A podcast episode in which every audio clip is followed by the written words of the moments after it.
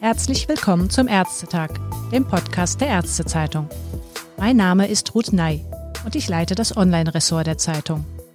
Heute geht es um das Thema Frauen in der Corona-Krise. Denn immer wieder ist zu hören und zu lesen, dass durch die Pandemie erreichte Fortschritte um Jahrzehnte zurückgedreht werden. Anfang Mai hatte darauf die Soziologin Jutta Almendinger in der Talkshow bei Anne Will zum Beispiel hingewiesen. Zuvor hatten auch Politikerinnen wie die Grünen-Chefin Annalena Baerbock oder Familienministerin Franziska Giffey vor dem Rückfall in traditionelle Rollenbilder gewarnt. Ich hatte das Thema daher bereits einmal vor zwei Wochen aus ärztlich-praktischer Sicht mit Dr. Christiane Groß diskutiert, der Präsidentin des Deutschen Ärztinnenbundes. Das war kurz nachdem die Berliner Erklärung an die Regierung überreicht worden war. Darin hatten 17 Frauenverbände, darunter auch der Ärztinnenbund, vor Rückschritten in der Gleichstellung von Männern und Frauen in der Corona-Krise gewarnt.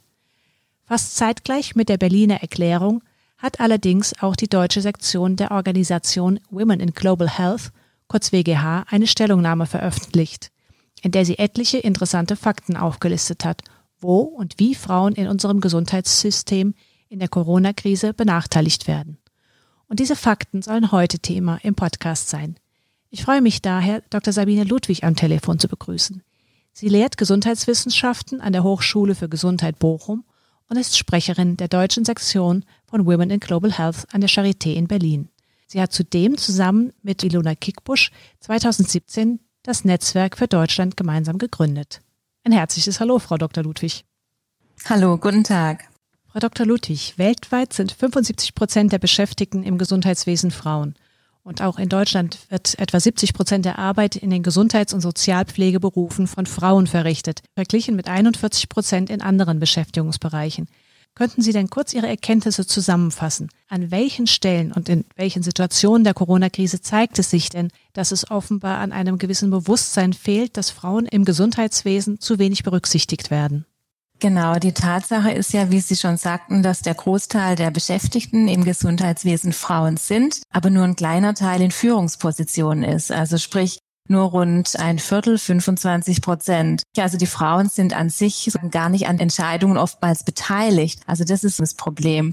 Und wenn wir mal dann in die Versorgung auch gehen, jetzt die Schutzanzüge, die sind ja vor allem für Männer erstmal konzipiert und sind oftmals den Frauen dann auch zu groß. Und ein wichtiger Punkt sind auch die Masken. Also es stellt sich jetzt heraus, dass die qualitativ teilweise auch problematisch sind für die Haut, so dass einige der Pflegerinnen und Fachkräfte jetzt auch schon Hautprobleme teilweise bekommen. Also sprich, die Frauen übernehmen die Hauptversorgung jetzt in der Krise mit den Patienten, Patientinnen sind direkt sozusagen vor Ort, was dann natürlich auch ihr Infektionsrisiko mit erhöht. Und es zeigen ja auch die Zahlen. Also wenn wir die Zahlen nochmal vom RKI zum Beispiel angucken, ist es so, dass also so 75 Prozent auch der Beschäftigten im Gesundheitswesen, die infiziert sind, Frauen sind. Und es zeigen auch Zahlen in Spanien, wenn wir jetzt über Deutschland hinausschauen, dass also 71,8 Prozent des Gesundheitspersonals, ähm, die infiziert sind, Frauen sind und 28,2 Prozent nur die Männer. Also das sind wichtige Punkte, die leicht dann oder die man vorher gar nicht so in Betracht gezogen hat. Also die Frauen übernehmen so eine wichtige Rolle und sind dem höheren Infektionsrisiko ausgesetzt, aber haben, wie gesagt, sind zu wenig in Entscheidungsgremien mit einbezogen und können zu wenig an Entscheidungen dann teilnehmen, die halt ihre Lebenswelten selbst betreffen. Das eine sind die Frauen, die in den Gesundheitsberufen selbst aktiv sind und an vorderster Front stehen. Das andere sind dann die Frauen, die als Patientinnen während der Corona-Pandemie ein wenig ins Hintertreffen gekommen sind, so wie Sie das zumindest in Ihrer Stellungnahme formuliert haben. Genau, die Problematik ist tatsächlich im Bereich der Frauengesundheit, insbesondere auch äh, die Schwangerenversorgung. Also die Schwangeren mussten ja trotzdem regelmäßig zur Gynäkologin, Gynäkologen auch gehen und sind dann da auch wieder einem höheren Infektionsrisiko ausgesetzt. Und insgesamt ist es nicht nur Frauen, sondern auch Männer. Erkennt man oder sieht man, dass in den Notfallaufnahmen ja viel weniger Fälle auch da sind. Also sprich, dass die Menschen auch Angst haben, überhaupt äh, jetzt zum Arzt zu gehen eben wegen halt äh, der Ansteckungsgefahr. Aber insbesondere jetzt betrifft es tatsächlich dann schwangere Frauen und dann auch kurz vor der Geburt oder auch in der Geburt oder während der Geburt wenn dann zum Beispiel in einigen Teilen dann auch Deutschlands durften ja die Väter nicht mit zur Geburt. Und das hat dann wieder dazu geführt, dass zum Beispiel auch die Hebammen wieder viel mehr Aufgaben auch über, übernehmen mussten, was sonst auch die Väter beispielsweise der, bei der Geburt ein als Unterstützung für die Frauen sonst geleistet haben. Also das ist ein ganz wichtiges Feld. Das sieht man auch international, wenn man global die äh, anderen Länder jetzt betrachtet, dass die Gesundheitsversorgung insbesondere im Bereich Frauengesundheit eingeschränkt ist und was auch schon zu einer erhöhten Muttersterblichkeit außerhalb Deutschlands zum Beispiel auch geführt hat. Abgesehen vom erhöhten Infektionsrisiko der Frauen kam jetzt nun in der letzten Zeit auf die Frauen noch zusätzliche Belastungen hinzu, in dem Beruf, Homeschooling bzw. Kinderbetreuung und Homeoffice unter einen Hut gebracht werden mussten. Können Sie das durch eigene Erhebungen bestätigen? Und oder hatte das womöglich auch Auswirkungen auf die Karriere der Frauen? Interessant ist, dass die Zeitbudgeterhebung vom Statistischen Bundesamt hat ja schon 2012-13 gezeigt, dass Mütter, also Frauen, in der Regel zwei Stunden und 30 am Tag mehr Hausarbeit verrichten. Also selbst ohne Lockdown und ohne Corona. Also das heißt, wir können, wir gehen davon aus, dass es im Lockdown noch weiter gestiegen ist. Also wir gehen davon aus, es gibt noch keine Evidenzen. Also die Studien dazu müssen erst dann noch durchgeführt werden.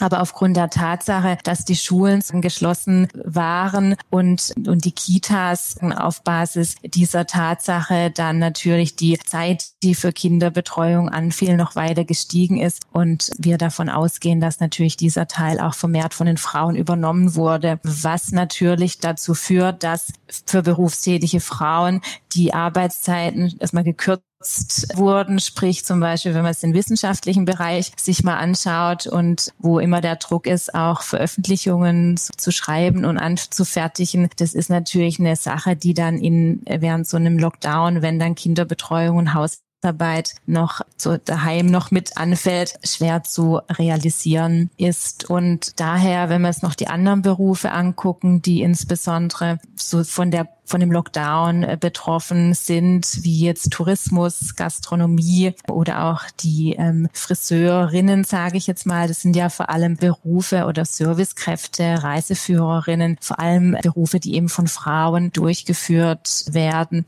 und die jetzt natürlich auf Kurzarbeit sind und die ihren Beruf jetzt nicht so ausüben können, als sie ihn normalerweise ausüben könnten und dann Weiterbildung fallen weg und so weiter. Also es ist definitiv wohl zu erwarten, dass es da Einschnitte in der Karriereentwicklung gibt. Sie haben auch das Missverhältnis erwähnt von Frauen, die im Gesundheitswesen beschäftigt sind, im Verhältnis zu denen, die dort in Führungspositionen sind. Das spiegelt sich offenbar auch in gewisser Weise in den Medien wider, wenn man schaut, wer dort zum Thema Corona befragt wurde. Im Fernsehen wie auch in den Zeitungen scheint es überwiegend männliche Experten zu geben. Und auch in Ihrer Stellungnahme weisen Sie darauf hin, dass Frauen als Expertinnen unterrepräsentiert sind. Sind die Medien selbst schuld an dieser Auswahl? Es gibt ja doch eigentlich auch bereits eine Bewegung, die sich gegen sogenannte Manels, also die ausschließlich männliche Besetzung in Diskussionsforen wendet. Genau, also man hat tatsächlich gesehen, es gab so eine kleine Auswertung, die haben wir von Women in Global Health Germany auch durchgeführt und äh, dass, wie gesagt, in den Zeitungen, also ob sie Zeit oder FAZ oder auch im Heute-Journal im Fernsehen, Frauen tatsächlich unterrepräsentiert waren. Und wenn man zum Beispiel auch das Expertengremium sich anschaut, der Bundesregierung zur Lockerung ähm, der Maßnahmen, ist das Verhältnis sechs zu eins, sechs Männer und eine Frau. Genau, es ist definitiv ein Missverhältnis, aber jetzt heißt äh, nicht deshalb, dass es nicht ausreichend qualifizierte Frauen gibt. Die gibt es auf jeden Fall. Also jetzt zum Beispiel Women in Global Health Germany hat ja auch eine Broschüre zum Beispiel erstellt mit qualifizierten Frauen, die auch online zugänglich ist. Und die ging auch schon sehr früh zum Beispiel auch an die Leopoldina, denn die Leopoldina hatte ja eine Experten-Expertinnenliste erstellt, wo leider nur eine Frau äh, vertreten gewesen ist, obwohl in dem Bereich schon auch mehr es qualifiziert qualifizierte Frauen gibt. Und wir hören allerdings von den Medien, dass tatsächlich die Männer offensiver auch von sich aus die Medien kontaktieren. Und da ja die, die Fristen oftmals sehr kurz sind, ist es tatsächlich aus organisatorischen Gründen teilweise schwerer, also wie die Medienrepräsentanten, Repräsentantinnen gesagt haben, Frauen dann tatsächlich zu gewinnen. Und deshalb werden wir jetzt aber versuchen oder wird versucht, die Medien halt direkt äh, mit der Broschüre und Women in Global Health Global hat auch eine Operation 50-50 äh, gestartet, also nochmal eine weitere Liste mit Frauen, jetzt nicht nur deutsche Frauen, auch international, die halt im Bereich Gesundheitsschutz, ähm, Pandemien und so weiter qualifiziert sind und hierzu praktisch befragt werden können. Und wir nach der Stellungnahme erreichen uns schon mehr und mehr auch jetzt Medienanfragen, die eben um Namensvorschläge bitten. Also insofern denke ich, dass sich da äh, schon jetzt noch etwas ja, ändern und verbessern wird. Und Ihre andere Frage hinsichtlich der Männels, was man da sonst noch so tun kann. Also es ist ja auch auf Konferenzen und Tagungen, die fallen jetzt natürlich erstmal ähm, aus, aber es gibt auch von Women in Global Health Global eine entwickelte Checkliste, wo dann die und sozusagen die Konferenzorganisatoren dann auch bestimmte Punkte zu erfüllen haben hinsichtlich auch der Anzahl der Rednerinnen ähm, auf jetzt den Panels oder auch in den Vortragssessions. Und was Frau Kickbusch selbst auch macht, dass sie sagt, wenn sie für ein Panel eingeladen ist, wo keine Parität ist, dass sie dann ganz spezifisch, ganz klar nochmal darauf hinweist, dass doch bitte auch weitere Frauen da noch eingeladen werden sollten. So, also dass man wirklich auf dieser Ebene dann auch mit agiert. Was jetzt die spannende Frage ist, warum hat die Corona-Krise so schnell anscheinend alte Rollenmuster wieder aufleben lassen? Oder ist das jetzt eher eine Kombination aus Hausfrau, Mutter, Karriere, also Superfrau, alles in einem? Und gibt es dazu auch wissenschaftliche Erklärungen?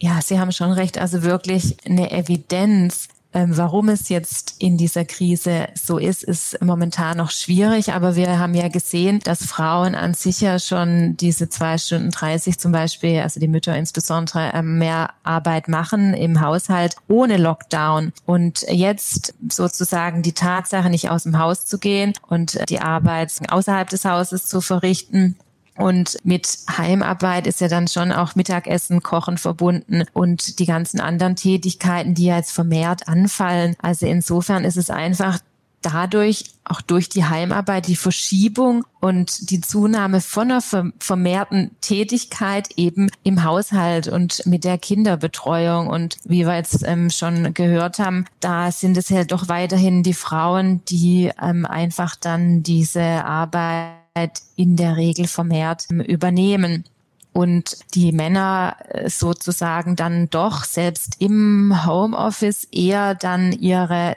Arbeit an sich verrichten und die Frauen dann doch sagen, okay, sie äh, kümmern sich jetzt ähm, um den Rest, beziehungsweise so ist es wohl in den meisten Familien. Aber da wäre es natürlich auch nochmal interessant, das müsste man dann auch nochmal genau erheben, wie tatsächlich im Lockdown das auch in den Familien dann gehandhabt wird. Und wir hoffen natürlich, oder es bietet ja auch eine Chance, die Krise und der Lockdown dann äh, für Frauenrechte nochmal anders dann auch einzutreten und die Tatsache, dass sich eben oder die Bedeutung, dass Frauennetzwerke deutschlandweit und auch international sich eben vernetzen und gemeinsam auftreten und auch politisch die Forderungen voranbringen, wie jetzt Parität in Entscheidungsgremien, Parität in Expertengremien, um eben die, den Frauen auch ein Wort in Entscheidungsprozessen zu geben und eine Mitsprache zu garantieren. Das ist ganz wichtig. Und wenn wir jetzt allgemein auch die ganze Diskussion betrachten mit der Entlohnung jetzt von den Gesundheitsfachkräften, die ja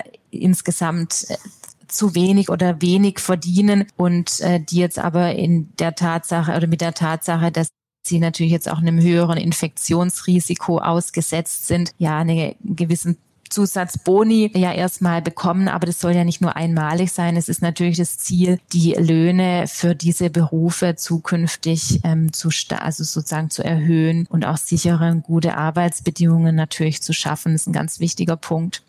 Und vielleicht noch der andere wichtige Punkt, den wir vorher noch gar nicht genannt hatten, ist natürlich auch, dass die Datensammlung geschlechtersensibel organisiert wird, dass man also ausreichend Daten zu Frauen und zu Männern hat und die dementsprechend auch analysieren kann, ob das jetzt in der Gesundheitsberichterstattung ist, aber auch praktisch in zukünftigen Forschungsprojekten auch zu Covid-19, dass man diese Aspekte eben mit berücksichtigt.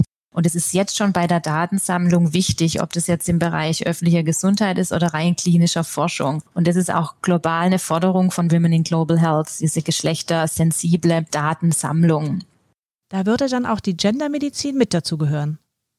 Genau, da wird auch die Gendermedizin mit reinkommen. Da hatte ja meine Kollegin, auch Frau Dr. Seeland, ein Interview noch dazu ähm, gegeben. Also gibt es natürlich auch biologische Unterschiede, die darauf hinweisen, warum das Infektionsrisiko beziehungsweise äh, die Infektionszahlen bei Männern und Frauen sich unterscheiden können und auch hinsichtlich ähm, der Mortalität. Aber das ist natürlich alles, das muss alles noch erforscht werden. Und ähm, aber es ist einfach wichtig, dass jetzt bei der Datenerhebung die Daten tatsächlich auch geschlechtergerecht erstmal gesammelt werden.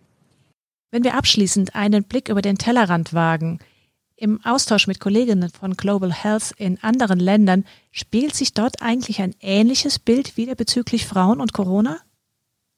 Also definitiv europaweit und auch global haben die Frauen unter den gleichen Maßnahmen erstmal auch die gleichen Nachteile zu erleiden. Die Versorgung im Bereich ähm, Frauengesundheit ist natürlich äh, europaweit und auch global jetzt natürlich eingeschränkt. Oder wenn wir halt äh, jetzt gerade noch mal zum Beispiel afrikanisches Land, Somalia, hatten wir auch ein Beispiel erst kürzlich, dass dann die Anzahl auch von Kinderheiraten zum Beispiel stark ansteigen wird. Und das ist natürlich ein riesen Backlash auch im Bereich der Gleichstellung. Und jetzt äh, hinsichtlich nochmal Europa. Wir hatten gestern ein Webinar von Women in Global Health, von den europäischen Sektionen, Chaptern, wie wir die nennen. Und da ist es tatsächlich so, dass Deutschland hat ja sehr gute Ergebnisse erzielt, hat ja sehr früh reagiert und aber trotz allem haben die Frauen in den in den anderen europäischen Ländern, die jetzt auch mit beteiligt waren, also Norwegen, Schweden und ähm, Finnland, die gleichen sozusagen Erfahrungen, wie wir die jetzt hier für Deutschland äh, beschrieben haben. Und deshalb ist es auch wichtig, dass wir gemeinsam das halt auch angehen und uns gemeinsam als Women in Global Health da auch positionieren. Jetzt nicht nur für Deutschland, auch europaweit und global. Und man kann auch versuchen, innerhalb der EU Presidency, die ja dann Deutschland ab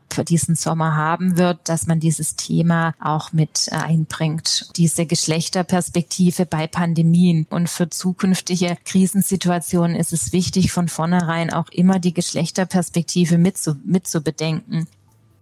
Dann wünsche ich Ihnen viel Erfolg weiterhin bei der Arbeit und bedanke mich ganz herzlich für das Gespräch. Vielen Dank, Frau Dr. Ludwig.